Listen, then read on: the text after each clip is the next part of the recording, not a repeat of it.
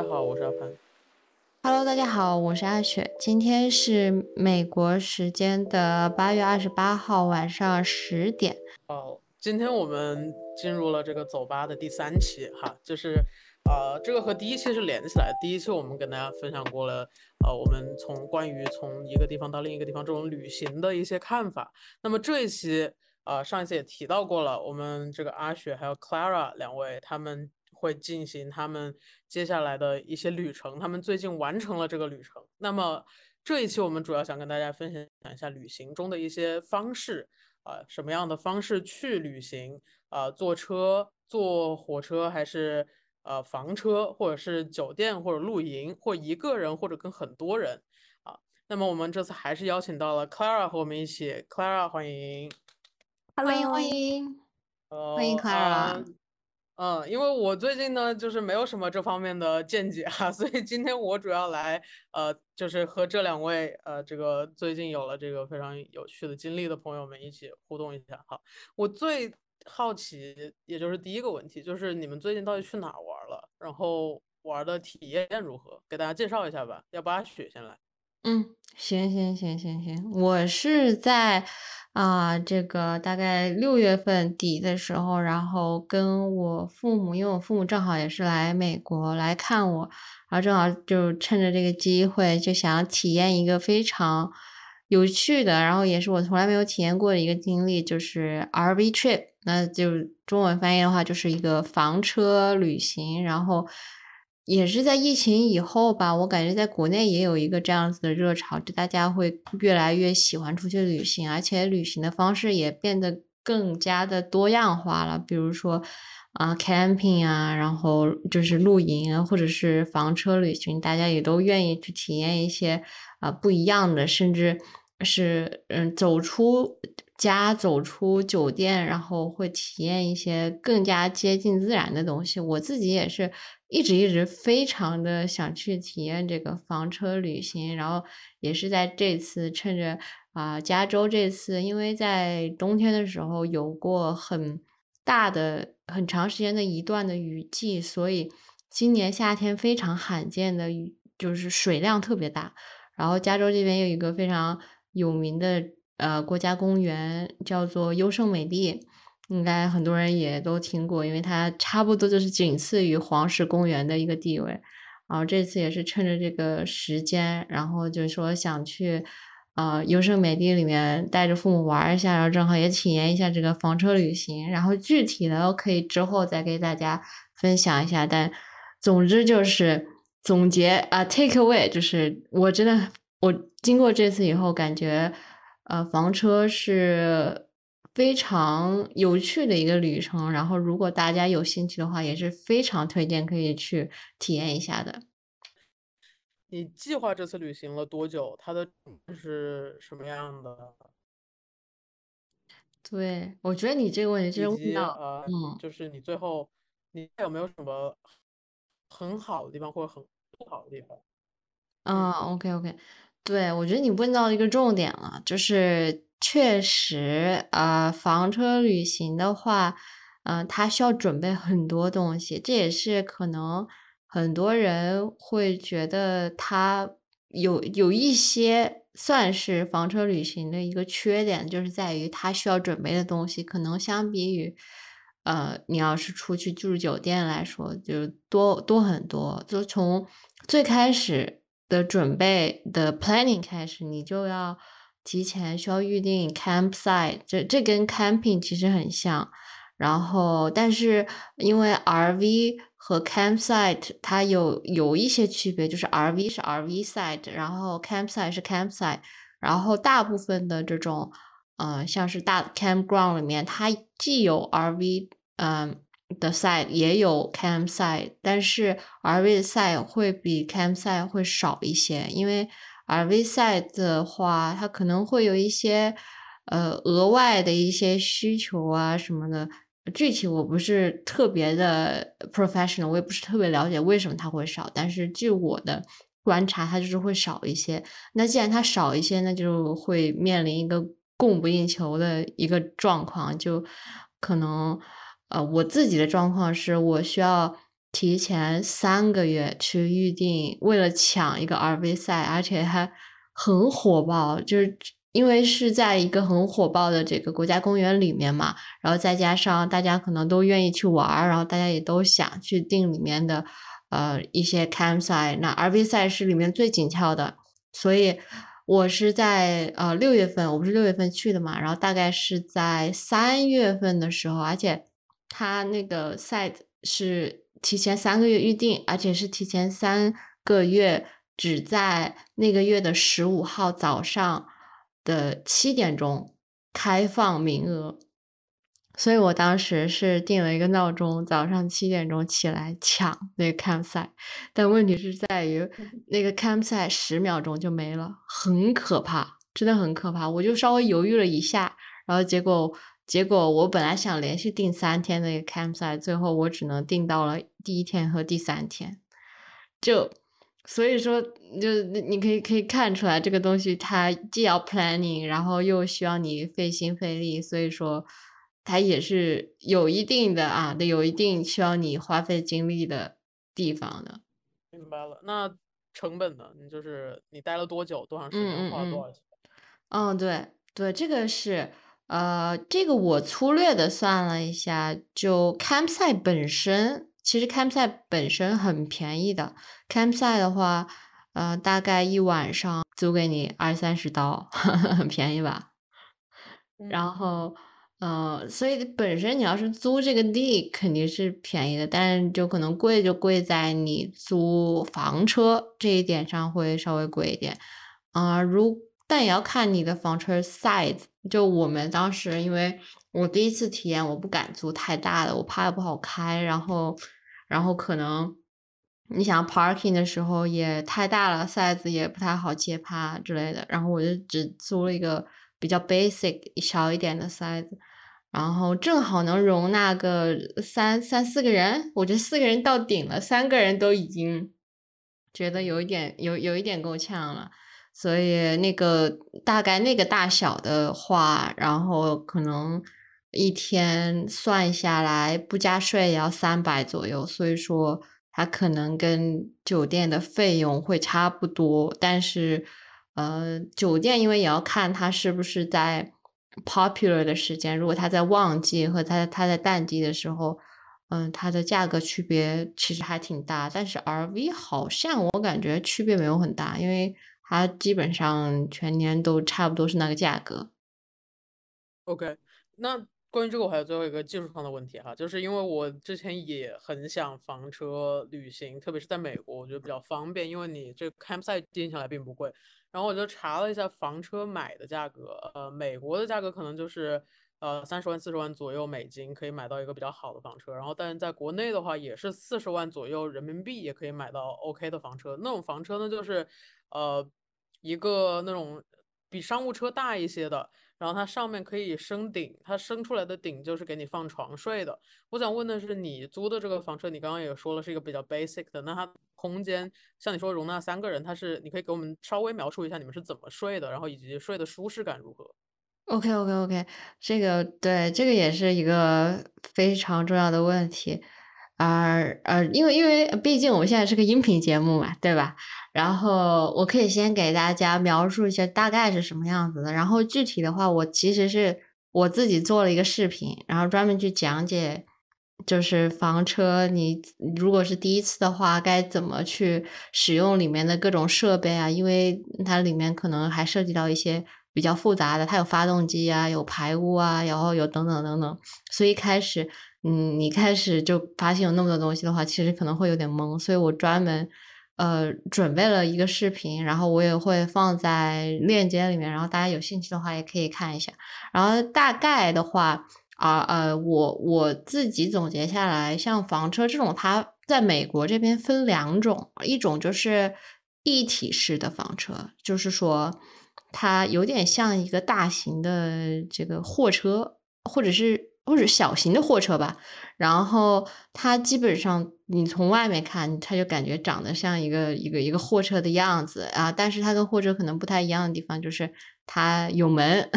有窗户啊，甚至可能还会有烟囱什么的，因为它毕竟有人在里面居住嘛，就所以需要通风，然后采光啊这种东西。然后，但是你你你真正的置身在里面了之后，特别是在开车，有人在开车，你坐在里面的时候，你就能感觉到这就是个巨大的货箱，然后里面就可能叮叮当啷的啊什么的。然后这是其中一种，它有点像货车的一个一个一个状态。然后还有一种的话，它就是，呃，有有很多人会拖车，就是会有一个嗯皮卡一样的，然后后面再。再拖一个这个箱子一样的东西，然后这个箱子的话，可能跟前面的车子它是分离的，所以它是分离的两辆车，呃，也不能说是车，因为后面那个相当于就是一个箱子的状态。然后具体后面它，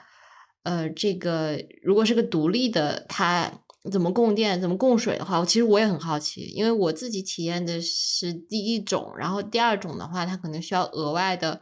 呃，去就比如说，它用水可能就在里面没有一个储水系统，呃，或者是他自己会带他自己的一个 external 的 generator，呃的发电机等等等，所以就是我我只是给大家先简单介绍一下，它大概分两种形式，然后我是体验的第一种嘛，然后第一种的话它是。嗯，它基本上来说，它会大量的去运用它里面的一些空间，就比如说床，你可能在小型的房车里面，你看它，你都你都不知道哪儿可以睡，你就你一进去发现，嗯，这里不是有个沙发，或者这里有个餐桌，然后这到底睡哪儿呢？对吧？它所以它很多地方都是 convertible 的，就比如说我这次租的，它本来车厢后面它是一个。相当于是一块儿这个围起来的，呃，中间是个桌子，旁边是一圈沙发的这样子的一个像餐桌的东西。然后，但是它因为想要尽量运用空间，所以它是 convertible 的，所以它可以在你想睡觉的时候把嗯桌子然后放下来，然后架起来就变成了一张床。然后还有很多是还会运用一个。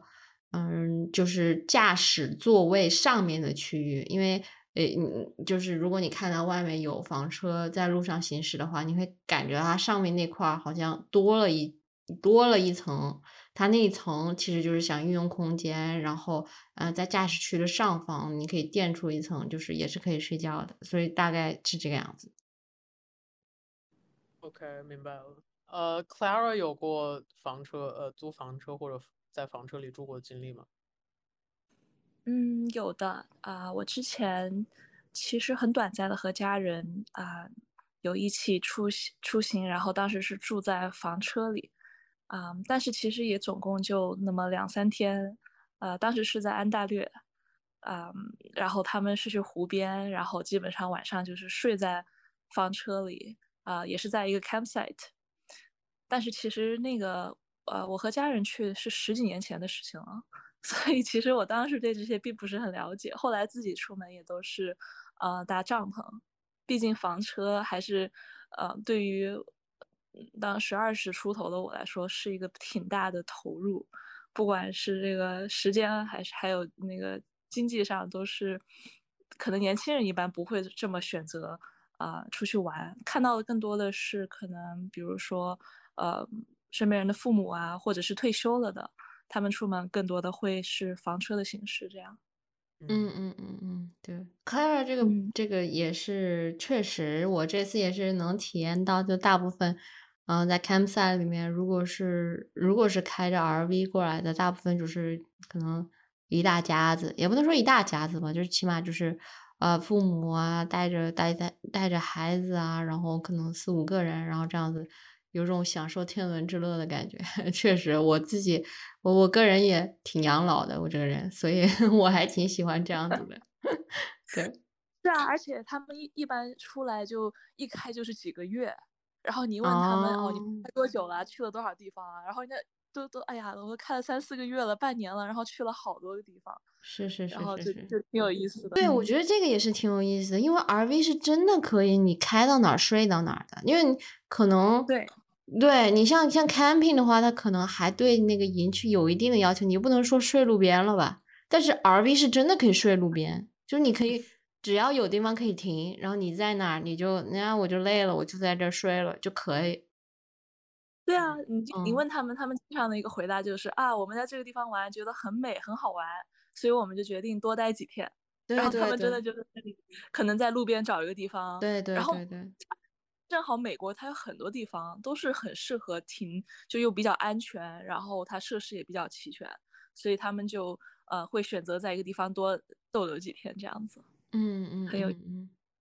对对对，这点确实是 flexibility 就就还挺大的，对。然后还有一嗯点我是想说，呃，就是这这种可能是我没有体验过的，就是可能花很长时间，然后进行一个 RV trip，我觉得这个也挺有意思的。但我我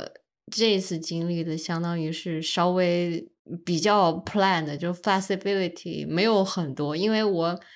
基本上都提前把这个旅游规划都做好了，就比如说每天晚上待在哪个 campsite，我都计划好了，所以没有体验到这么 flexible 的感觉。但是这确实也是 RV trip 的一个比较亮点的地方吧。啊，还有一个就是说，我觉得像啊、房车，然后和露营都还挺适合在美国这种大型的呃国家公园，像像北美这边的国家公园的，因为国家公园的话，它里面本身就特别大，你可能开车进去要从啊、外面，你要住在外面的酒店，然后开进去。啊，去某个景点，中心景点的话，你进去可能就一个小时，你更别说你万一再排个队，然后再找不到停车位，然后就更久了。所以你要是进进出出、进进出出的话，每天可能要花很长的时间在路上啊。那如果是你本身就住在里面的话，你就省掉了很很大部分的时间，呃，你需要在路上通通勤的这个时间。然后包括我觉得还有一点比较震撼的，就是说你就住在，就比如说我们当时就住在一个山，呃，山脚下。然后这个其实那个山本身它就是一个景点，你就感觉到你就住在景点里面，你就就晚上，然后你就看着这个山，然后然后慢慢的等太阳下去，你就日就是日落而息，然后日出而作这种感觉，我觉得还挺惬意的，对于我来说是一个新的体验吧。那你就是我觉得我不知道会不会有差异哈，嗯但是如果比如说我自己一个人去 RV 的话，或者我这我和我伴侣去，我们这个年纪的人去，我觉得 OK。然后就是就是如果就是挤一点啊、小一点的都可以，但是你父母的体验感如何呢？就是我如果想到我爸妈，我要是说服他们跟我一起去，他们可能就会觉得很麻烦、很累啊。你你父母觉得如何？哦哦哦哦，是是，确实，我当时也是说服他们，也是说服了挺久的，因为我还挺喜欢带着我父母，就是试各种奇怪的东西，也也不能说特别奇怪吧，但反正就是我觉得他们应该没有，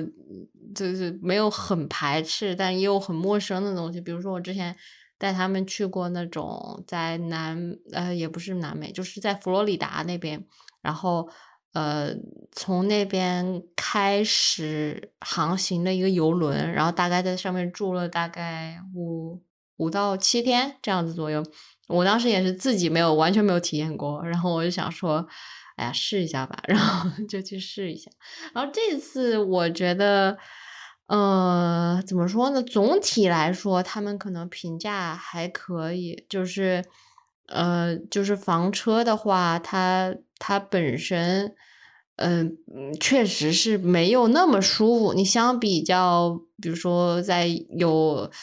呃大床然后的这个酒店里面来说，它从空间上来说就就比较小，然后再加上呃你用水也不是特别方便，因为嗯我们这次的这个 campsite 稍微的是比较基础一点的 campsite，它只。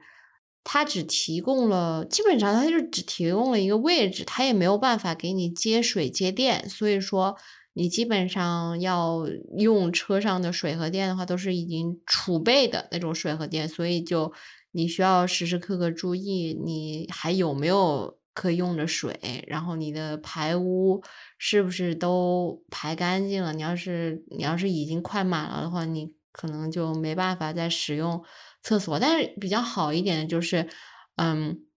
美国这边的 campsite 里面的这个公共设施，包括这个公共卫生间啊什么的，都挺方便的。它可能每隔几个小的这个 site 就会有一个卫生间，所以我觉得这点还比较好。但是你可能你就要嗯注意很多东西了，再加上。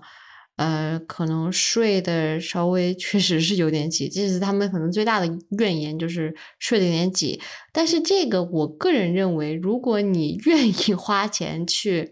呃，升级更好、更豪华的这个，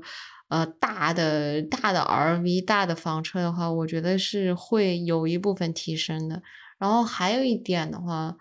呃，我觉得他们可能这次最享受的就是我刚才说的。是置身在一个景点里面的感觉，然后，然后每天可能就，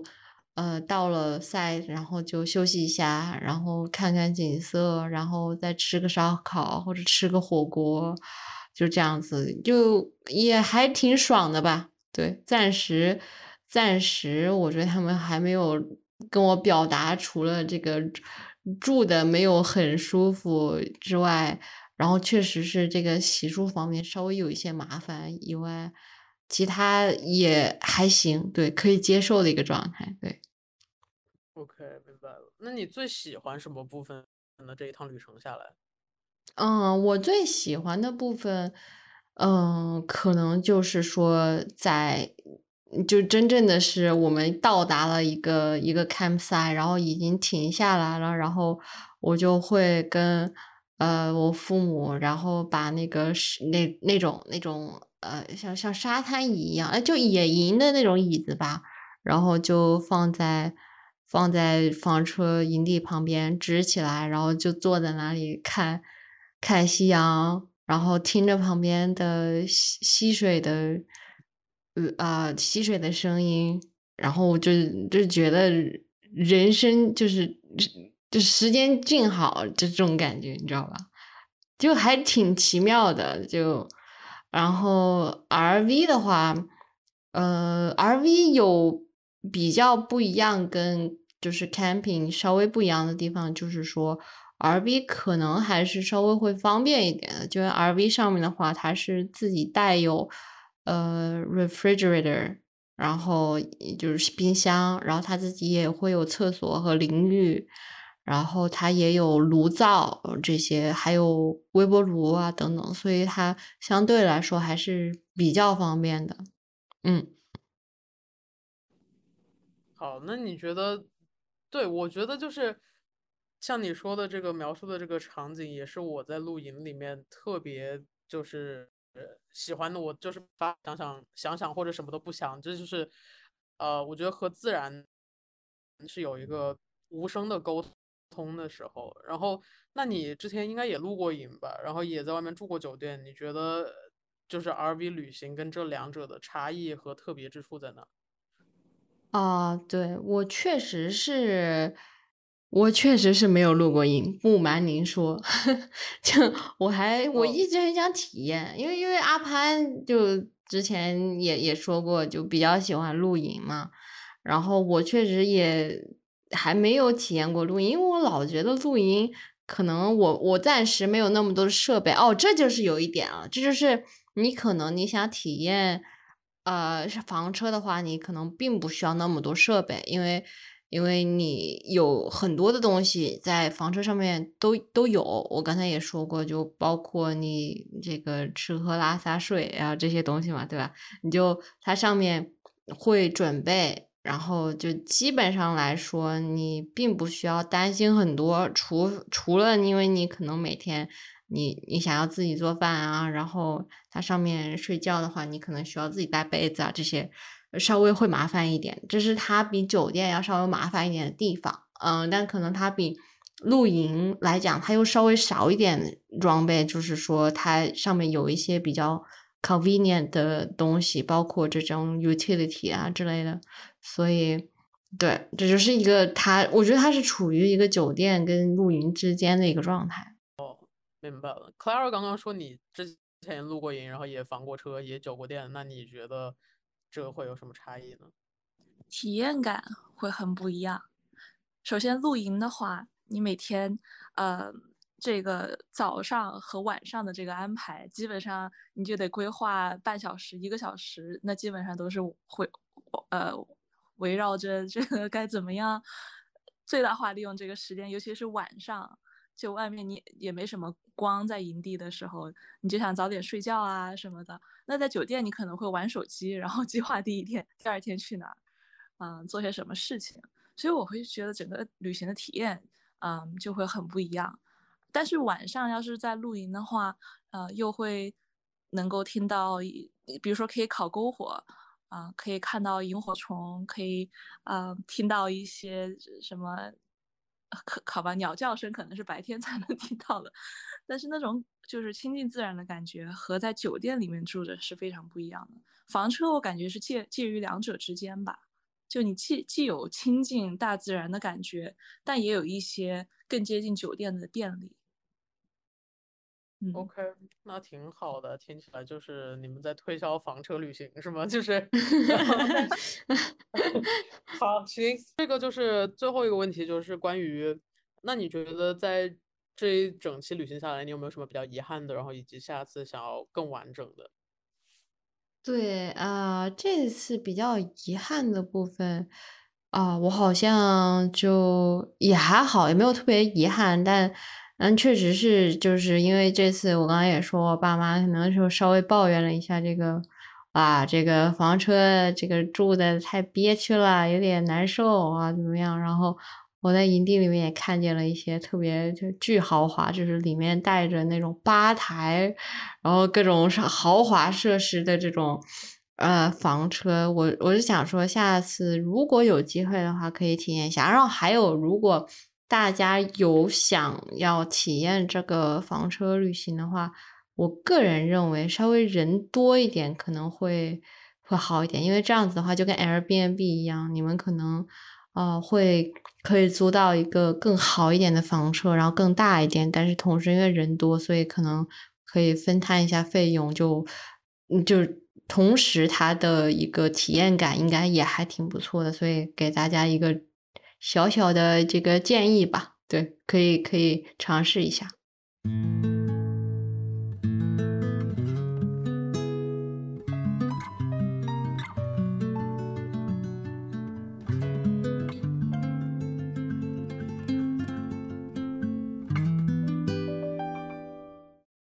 就是 Clara 听说最近也是自己一个人去了一些地方，然后之前也做过这方面的旅行方面的创业，来给我们介绍一下。是的，啊，我最近是去欧欧洲，啊，把一些之前想去的一些景点，其实就基本上是围绕三个我特别特别想去的景点，没有去过的，这一次走了个遍，然后也顺便啊去了一些嗯感兴趣的，没有想到能够去去成的地方，去踩点的看了一看，然后感觉体验也非常不错，和我之前嗯做。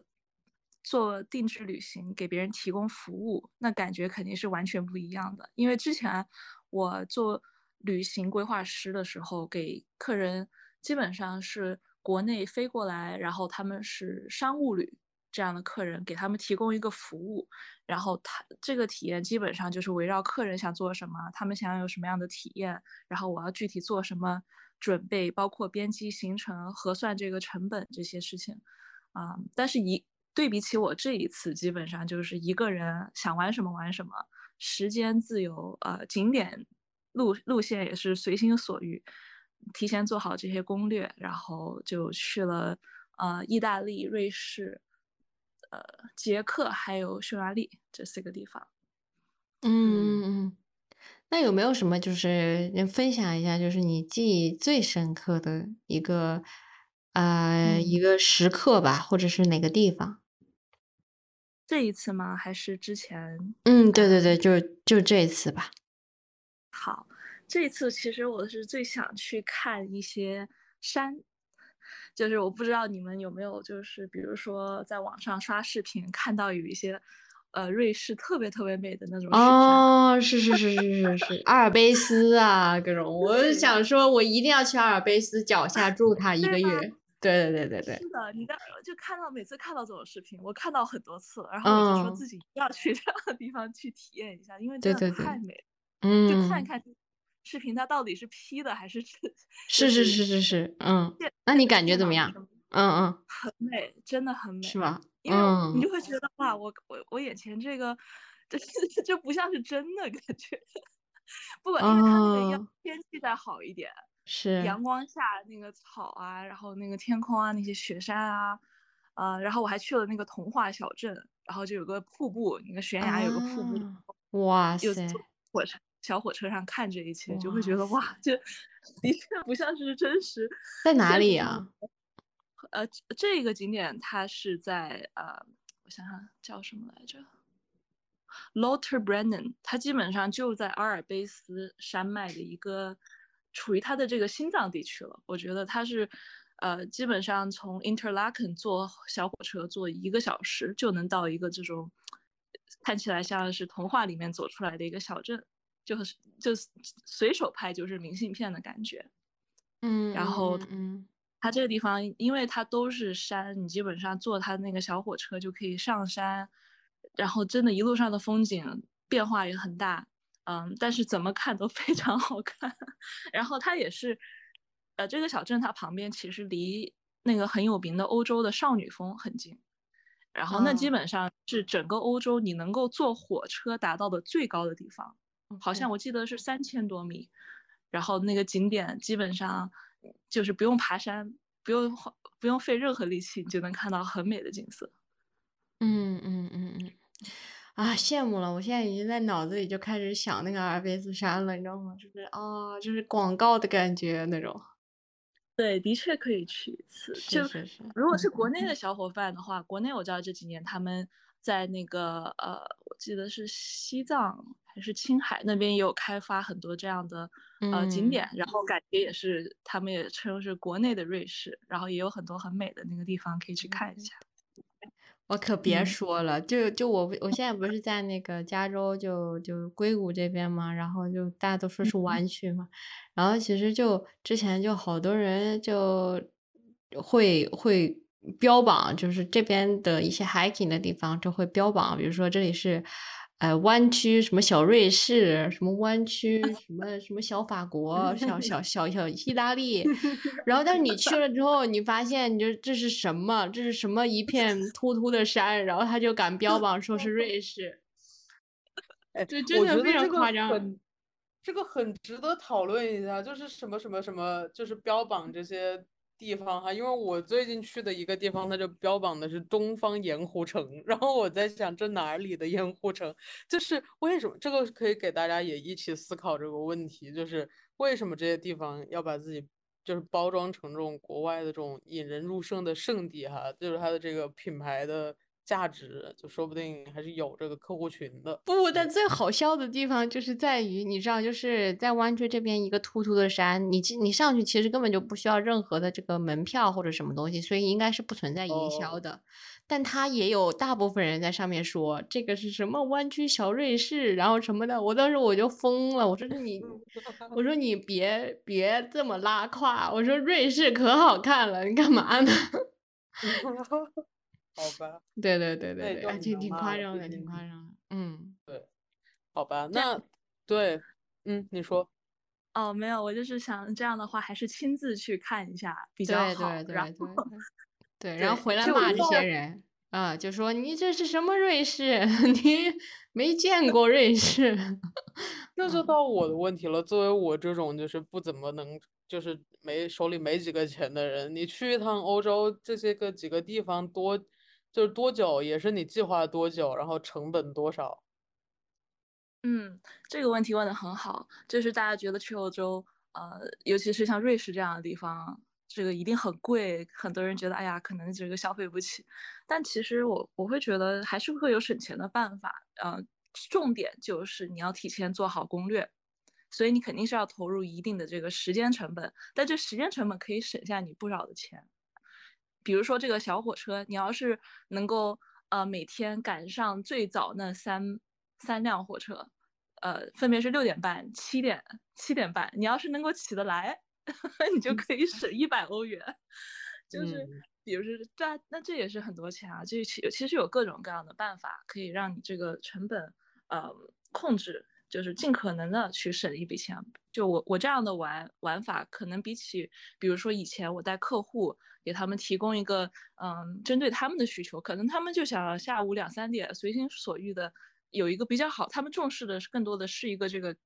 体验的过程，觉得哎不紧不慢的这样去玩，然后过程觉得都给你安排好了，什么都不用想，很舒服的去享受这个服务。那样的话，可能花花销就是我，呃，比起我一个人去的话，至少是两三倍的花销。所以你要是如果是像是一个人去，呃，这种自由度比较大，或者和一个和几个朋友，啊，都是年轻人，然后也能够早起，然后呃，可能也能忍受去坐火车。在欧洲不同的城市，但其实是补充一句，火车体验也是非常，也是挺不错的。只要你不赶太晚的火车，没有什么安全的隐患这方面，那其实有很多可以省钱的办法。嗯，那你一趟下来花了多少钱？呃，基本上在瑞士这一趟，其实呃，我个人在这儿是待了四天左右。嗯，我住的地方。加上这些白天这种成本，一天下来大概花可能呃一百五十欧左右，这其实已经算是很少的了。就你你想，这包吃包住，还有包这个景点，然后基本上住在这样的地方，呃，他会给你很多本地的那些交通的那些那个交通，这样你又省掉了那个交通的开销。一般那种就是不管是酒店还是青年旅社，它都会提供这种比较，呃便利的出行卡。然后食物的选择就很多，你可以甚至我看到有很多旅客是去超市里面买那种 什么三明治啊，提前做好的那种呃那种 meal 什么 salad 那些，这样的话基本上是把食物成本控制到最低，甚至还有人呃煮方便面。这样子的，然后你也可以在外面吃一餐，那可能就三四十欧一顿这样子，所以就完全看个人的选择。然后我是在吃这方面比较省钱，因为我是想把重心放在，比如说坐火车去旅行、去买门票这些，因为这些开销其实还是挺大的，尤其是坐火车，坐坐火车，它这个费用是绝对是超出了我的想象。嗯嗯嗯，我感觉这个旅行中这个如何省钱啊，各种都可以重新开一期了。我感觉可以有很多分享。我也我也可以开。我最近就是，呃，我觉得真的这个是叫什么来着？两句话哈，一句话是，呃，该省的省，该花的花嘛。然后另一句话就是，穷有就是。就是没钱有没钱的活法，就是我觉得没钱也是没有，就是花很多的钱去，呃，在这上面也是可以有很好的经历的。特别是这一次，就是当我自己就是没有就是脱离了家庭的资助出来，就是公差出行的时候，我就会觉得，嗯，就算多走点路或者，嗯，就是不用那么好的住住的很好，或者，嗯，就是。就是住的没有很好的话，也不会也不会觉得有什么特别特别不好的事情，因为就我心里会觉得，我能省下来的钱或者怎么样的都是，嗯，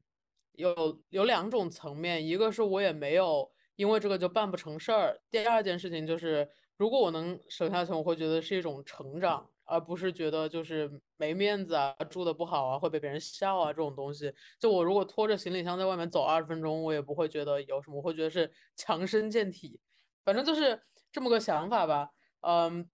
所以我才会比较在在你们两个这个旅旅程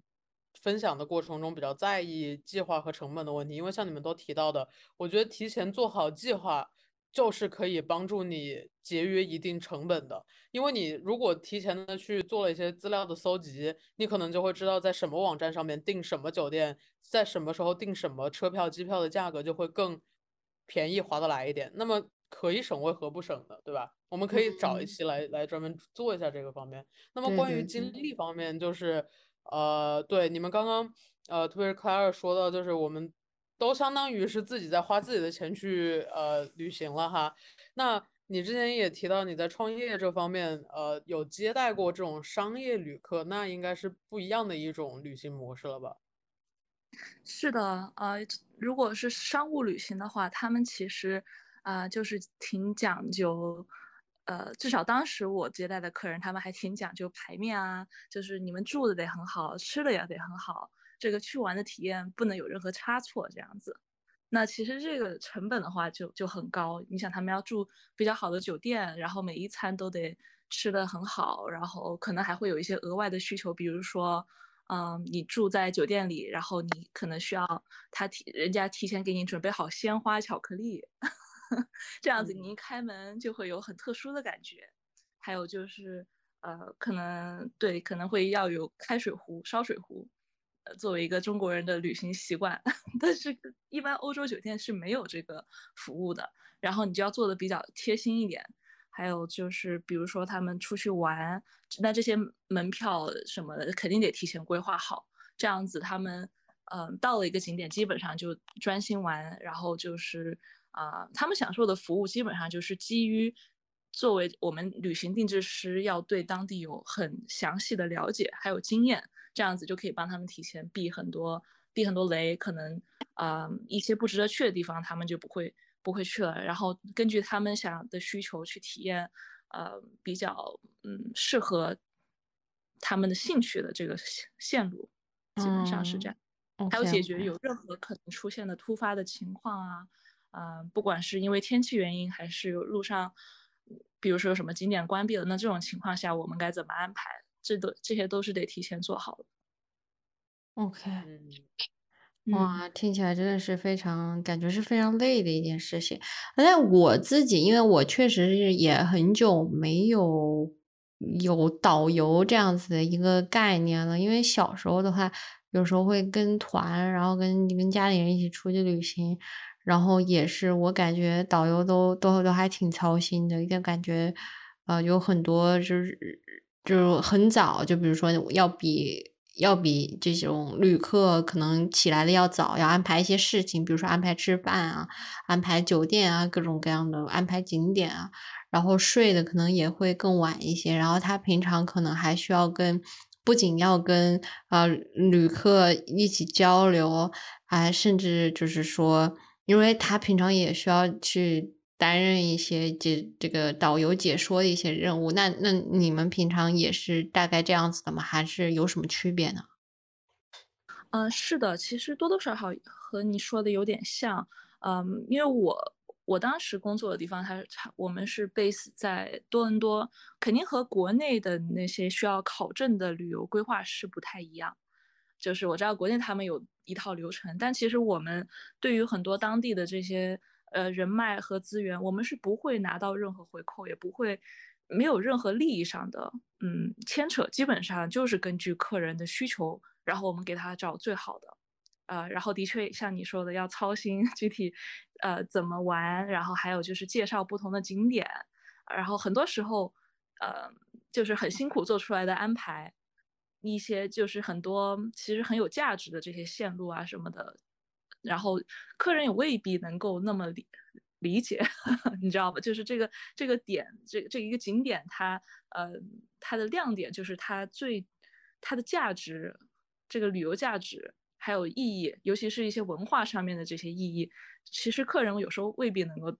你未必能够，比如说，呃，带给他们那种想要的效果，就还不如说给他们把这个酒店规划的很好，给他们准备一些吃的和点心，这样子给他们带来的这个震撼大。所以其实也非常非常看这个客人的这个，嗯，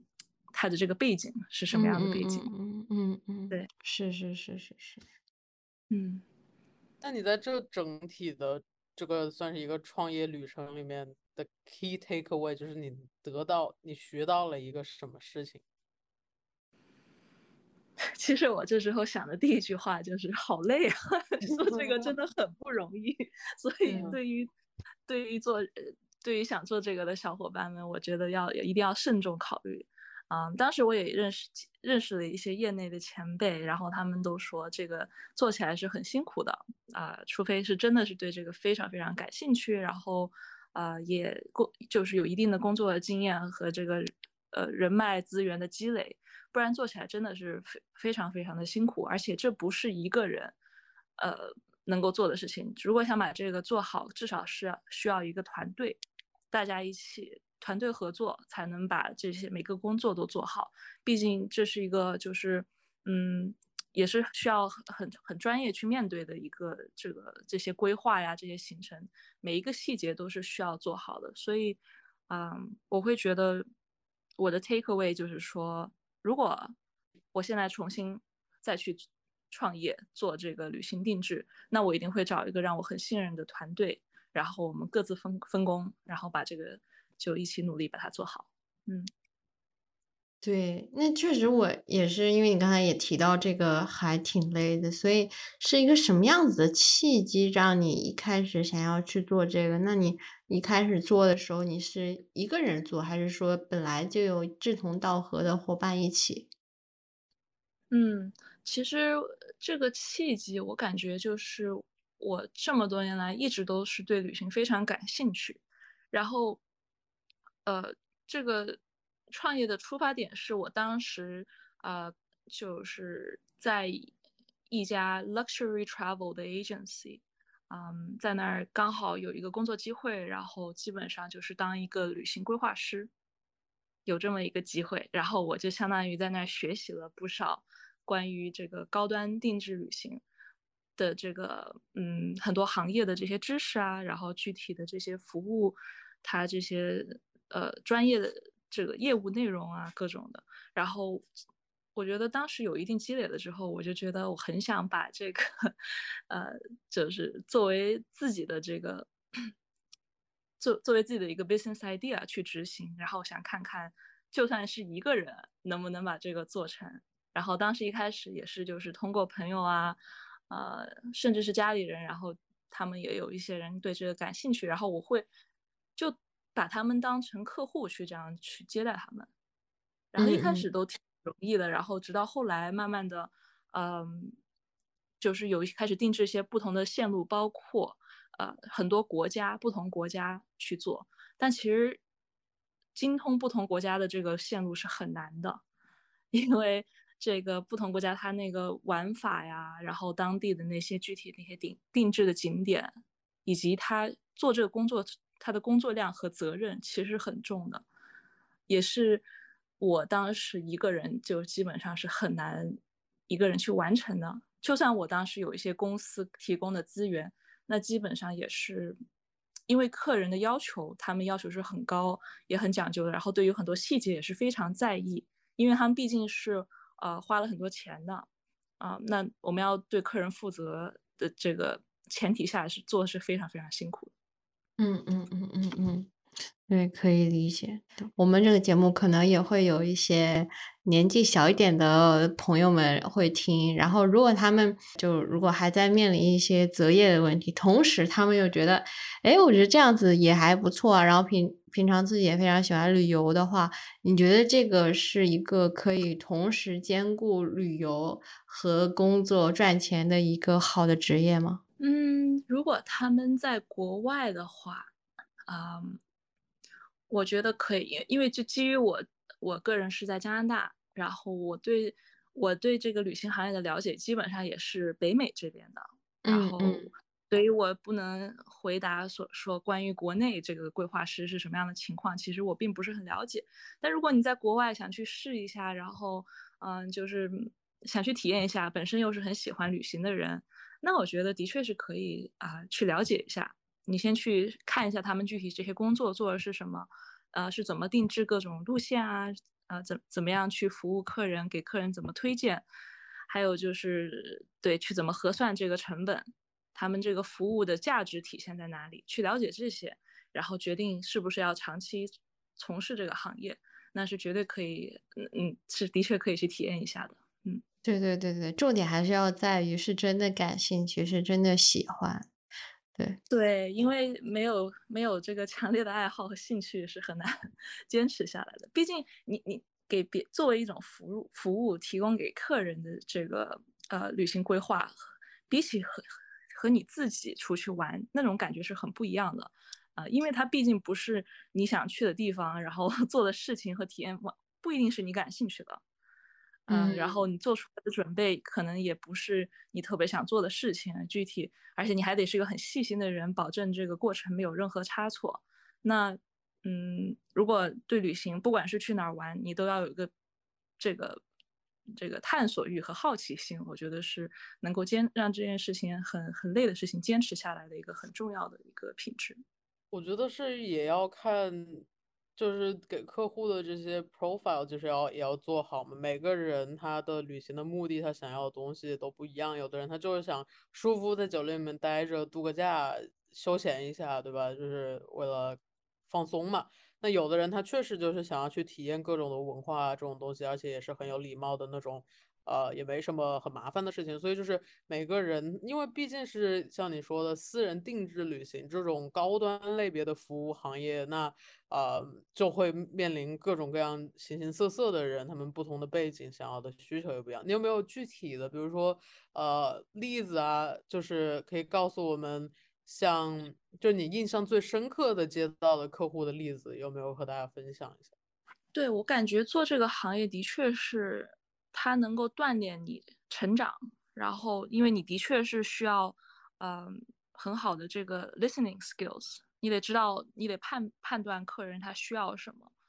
具体要做什么。对我感觉 Clara 之前的这方面的经历肯定比较多。那呃，我其实是有一个问题，就是，呃，你觉得你就是就是做到什么时候的，你会感觉你？对，就整个这样子一个职业有一个新的想法，就是新的变化，不管是呃一个更好的变化，还是说我觉得这个东西我已经达到了一个瓶颈期，就甚至我已经累了，就是是有没有一个这样子的心境变化呢？啊，我觉得是有的，因为一开始我对这个行业的了解还是。比较浅显，我觉得啊，不就是出去玩嘛，然后把他们规划好不就行了吗？然后就是了解客人的这个需求啊，然后他们想去哪儿，就听起来是一件很简单的事情啊。然后，但是其实际去做了才知道，哦，有那么多可以出现的状况。然后有客人也是完全是超出你想象的，也也可能会，嗯，提出很多可能在你看来未必那么合理的要求。嗯，尤其是那国家，然后有时候他们的一些这个需求可能未必是非常容易解决的，所以后来到后期，我觉得我就是处于一种嗯，基本上就是说哦，想让客人比较满意，然后就渐渐的忽略了，就是我就我个人比较看重的，就是旅行对我的意义吧。他他慢慢的就就感觉我做的一切事情就好像已经不是基于我个人的这个热情啊，嗯，还有这些好奇心啊，我对这个这旅行不同这些文化国家的这些探索欲，就好像慢慢的被 磨灭了，就更多的是那种就像是在提供一个服务，但其实本质上基本上我们提供的就是一个服务，它本身就是一个商品，然后就会有这种。心境上比较微妙的转变吧，因为毕竟你到最后你看重的是客人会有什么样的体验，他是什么样的感受，然后啊，就算你很多地方未必是，嗯，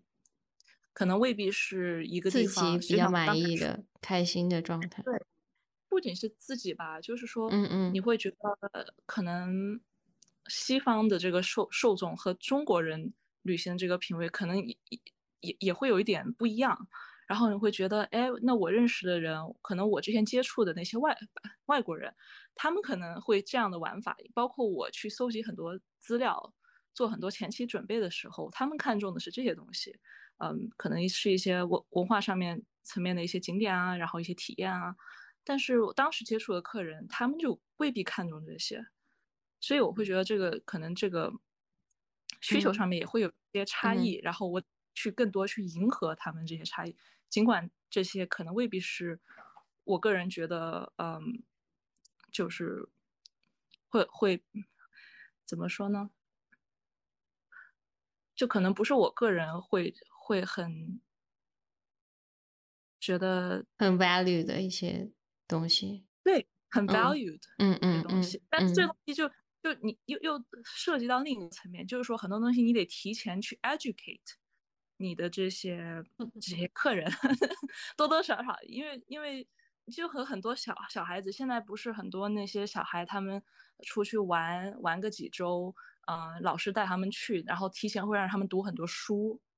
让让他们对当地的这些文化历史各方面去了解，这样子他们玩看很多事情，去很多地方。包括那些景点，他们去的时候才会更加有意义。但是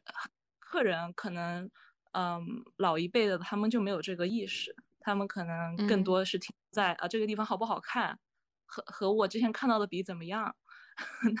那那如果这样的小孩长大了就是做你这样的工作了，就不会是成为客人了。对他，他也有自己的，那就是你们就是这种有理想、有有想法的哈，就是开一个什么样的呢？开这种就是独裁性的私人定制，我就这么定制，你要来你就来，就是你我要去这个地方，你得跟我理念一致，就是这种。哎，其实我也。这是我刚才也想问的一个问题，就是你会挑吗？就是因为我我我自己是有有经验，因为我之前就我现在也当然也在做，就是会做一些兼职的这种摄影。呃，来说的话，因为我主业我还是有主业的嘛，我主业也不是做这个的，我做这个也不大是因为想要赚钱，所以说，所以我有时候也是会。就是会提前沟通一下，如果沟通不是很开心的话，我可能我就直接就不想做了。你你当时也会这样吗？嗯，其实我觉得这样做是对的，因为我前期其实没有这样做，我当时是抱着我要多学习、多去挑战自己的心态，然后后来发现挑战过头了，因为的确就是我觉得啊，什么样的客人我都会尽力去满足他的需求。但就是因为这样子，就呃做的事情，就很多时候就感觉有点，嗯，这个超出了自己自己的可能各方面的能力和认知的范围。当然也成长了不少，也学到了很多东西。但的确就是说，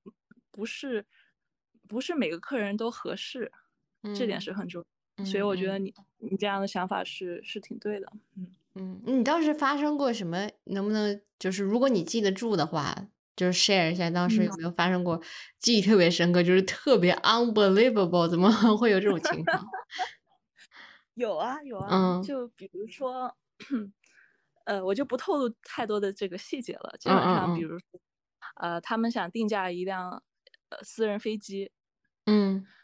然后其实这个他们当时这个时间还有他们这个预算范围内。本身想完成这件事情就不是很很容易的事情，但是我当时就还是说尽量想去满足他们各方面的需求，到最后给他们安排的这个飞机，其实对啊各方面时间上面来说，还有这个呃目的地这个安排，其实都做的挺好的。然后他们唯一不满足的就是，因为他们很讲究这个排场，然后觉得这个飞机还不够新，没有达到他们的那个想象，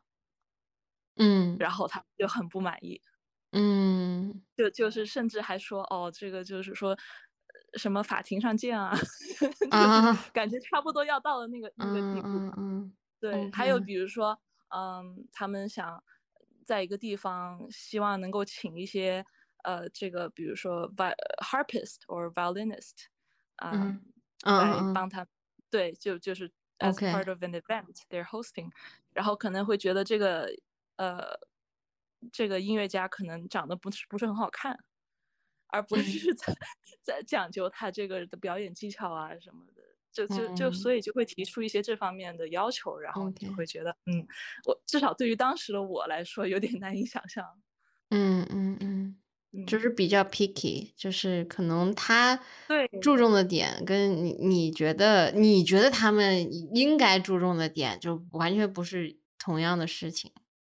是的，而且他很多时候，呃，这个听起来有点像抱怨啊，但其实没有没有没有没有，嗯，学学到了，就很多时候他也他也提前很多细节，他也不是会跟你沟通的很到位的。然后到后来，我就会学会去问很多专业性比较强的问题，来来来 make sure 每个细节我都有 cover 到。但是一开始我不是没有这么多经验的时候，他们说很多事情，尤其是关于设计一些细节，比如说这个呃音乐家的这个穿着，他他他要长什么样他，具体什么发型这些东西，他基本他甚至会 assume 你是知道的。然后这个时候你要是不去问他一些这种比较呃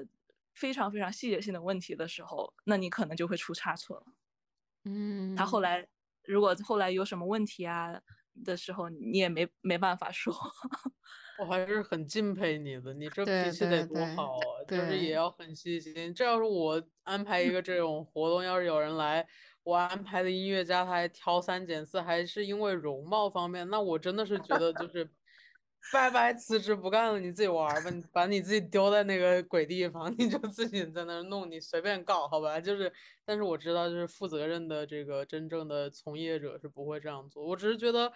这个就让我想到了。就是上半年出了一件事儿，在呃，是我朋友他们之前去阿拉斯加旅行的时候，当时就找了当地，像去这种地方，他可能就是需要当地的一个比较熟悉地形的呃人带着嘛。然后他们当时认识的一个人哈，后来出了件事儿，他们是去年去阿拉斯加旅行的，比较长时间的，待了半个多月吧。嗯，当时那个人就一直陪着他们玩，然后后来这个人所在的旅行公司今年上半年的时候就出现了，呃，就被告了，呃，而且是被，呃，被这个 FBI 查的。为什么呢？就是因为他们这整个旅行社，呃，好像有私下的去带客人做这种呃野生动物狩猎的这个服务，这个是呃。在我的理解上是违法，且对环境还有生物生态都是非常大的、非常大的破坏的影响的。所以说，也有很多这种不良的以这个为利益去赚钱的，因为他们是暴利的行业嘛，一次的这种 trip 可能就上万美金，就是用来狩猎的。我完全无法理解，且我会觉得这种背后的这种很黑暗的这种东西还是存在的。嗯，对，就是就相当于就是有需求就有市场嘛。对，嗯，其实据我的了解，呃，在呃至少在北美这边，呃，就是他们旅行就这种类型的狩猎，出去打猎啊，然后可能会去山里面待个几天，这种这种旅行方式，其实很多本地的白人他们也是有提供，也有在做的，但是他们一般都是经验很丰富，并且很遵守当地的这些。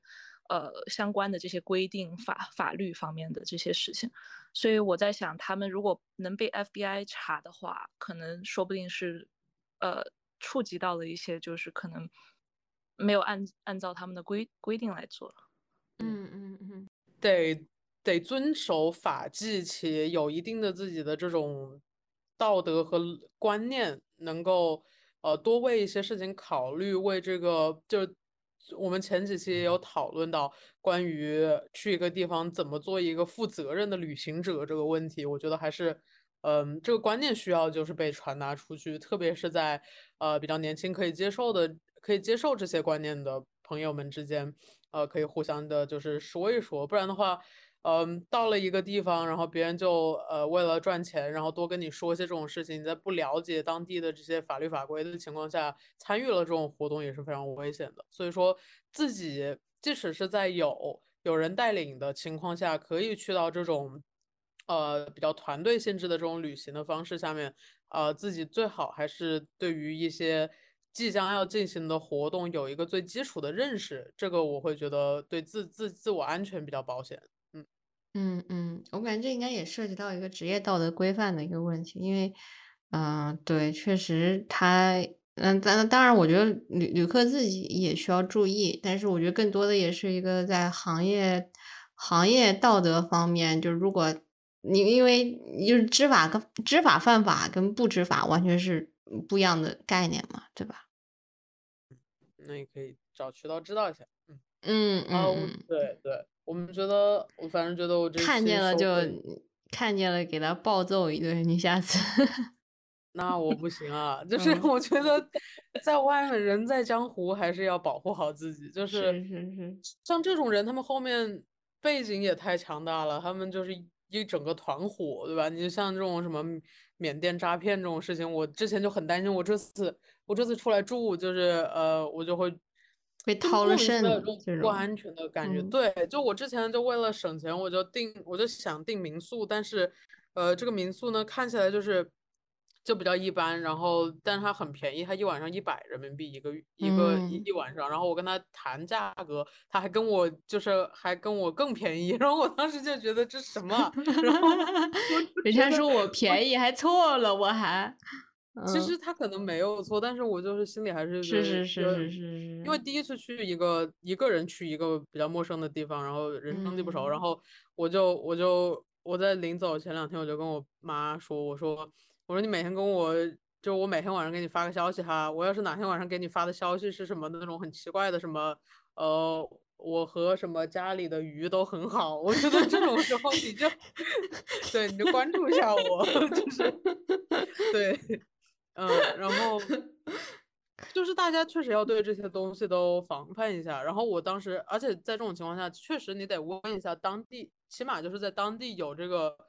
有一定的居住经验的朋友，你问一下他这一块地区哪里比较安全一点？就是即使是为了省钱，也还是得以安全为主，就是安全第一。然后，所以我当时其实思考了半天，我觉得哈，就是与其心里很不安的在这个地方睡也睡不好，也担心被别人嘎腰子，你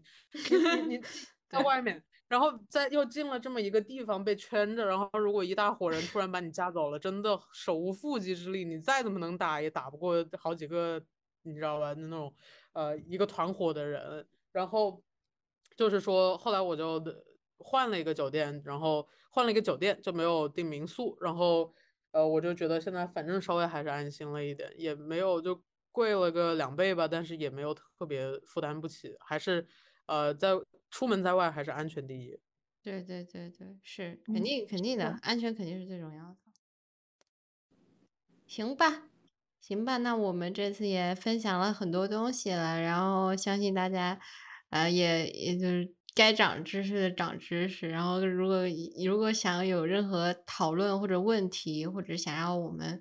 呃分享的一些话题，也可以给我们留言。然后，呃，感谢大家收听我们的节目，然后也请你们多多的分享，然后支持。这次也非常感谢 Clara 在深夜跟我们聊了很久，所以。对，感谢你们邀请。嗯，我们很荣幸。嗯，希望下次再来玩。OK，好的。对，嗯，他们俩给你们长长知识了，我就长心眼了。大家在出门再多长几个心眼，然后跟家里人报备啊什么的，朋友之间的都还是要有个人知道哈。我就非常担心大家的安全问题。大家如果在下面有什么呃类似的经历或者困惑，或者对于。呃，像阿雪等会儿也会分享他呃房车经历的这个视频。如果大家对于旅行计划、呃旅行中途要注意的事项，以及去哪玩啊，或者什么有任何的想要跟我们一起讨论的，都欢迎在下面留言，并且分享我们的节目给大家。谢谢大家支持。那么这期就到这里，呃，我们下期再见。我们下期又出来了一期哈，就怎么省钱这件事情也是可以一起讨论的。好的。那呃，谢谢阿雪和卡尔的分享，我们下期再见。嗯，那下期再见。嗯，拜拜，拜拜。